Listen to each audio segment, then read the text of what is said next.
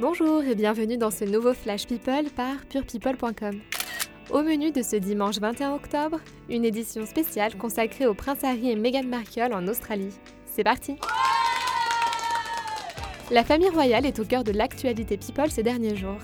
Après le fastueux mariage de la princesse Eugénie le week-end dernier, c'est au tour de son cousin Harry de faire encore parler de lui. À peine les noces d'Eugénie s'achevaient-elles que le palais de Buckingham a annoncé une heureuse nouvelle. Meghan Markle et le prince Harry attendent leur premier enfant. Une gestion du timing tellement parfaite que cette annonce a été faite alors que le duc et la duchesse de Sussex venaient tout juste d'arriver en Australie pour entamer leur première grande tournée officielle.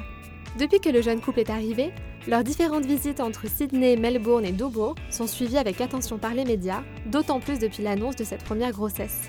À chaque nouveau look que porte l'ancienne actrice américaine, les photographes tentent d'immortaliser un début de ventre rond. Quand elle ne pose pas sa main sur son petit baby bump, Meghan Markle enchaîne les engagements avec le sourire, main dans la main avec son chéri. Une complicité qui change de la pudeur qu'affiche généralement Kate et William, l'autre couple star des têtes couronnées. Lors d'un passage par la célèbre plage de Bondy, ce vendredi, la duchesse de 37 ans aurait confié à une journaliste qu'être enceinte, c'est comme subir un décalage horaire. Elle aurait raconté s'être levée à 4h30 pour faire du yoga dans sa chambre parce qu'elle n'arrivait pas à dormir. Une insomnie qui est peut-être tout simplement due aux 10 heures qui séparent l'Angleterre de l'Australie. Dès le début de semaine, Meghan et Harry s'envoleront pour les îles Fidji avant de se rendre en Nouvelle-Zélande le 28 octobre prochain. Et voilà, c'est fini pour aujourd'hui. On se retrouve dès demain pour un nouveau Flash People avec purepeople.com.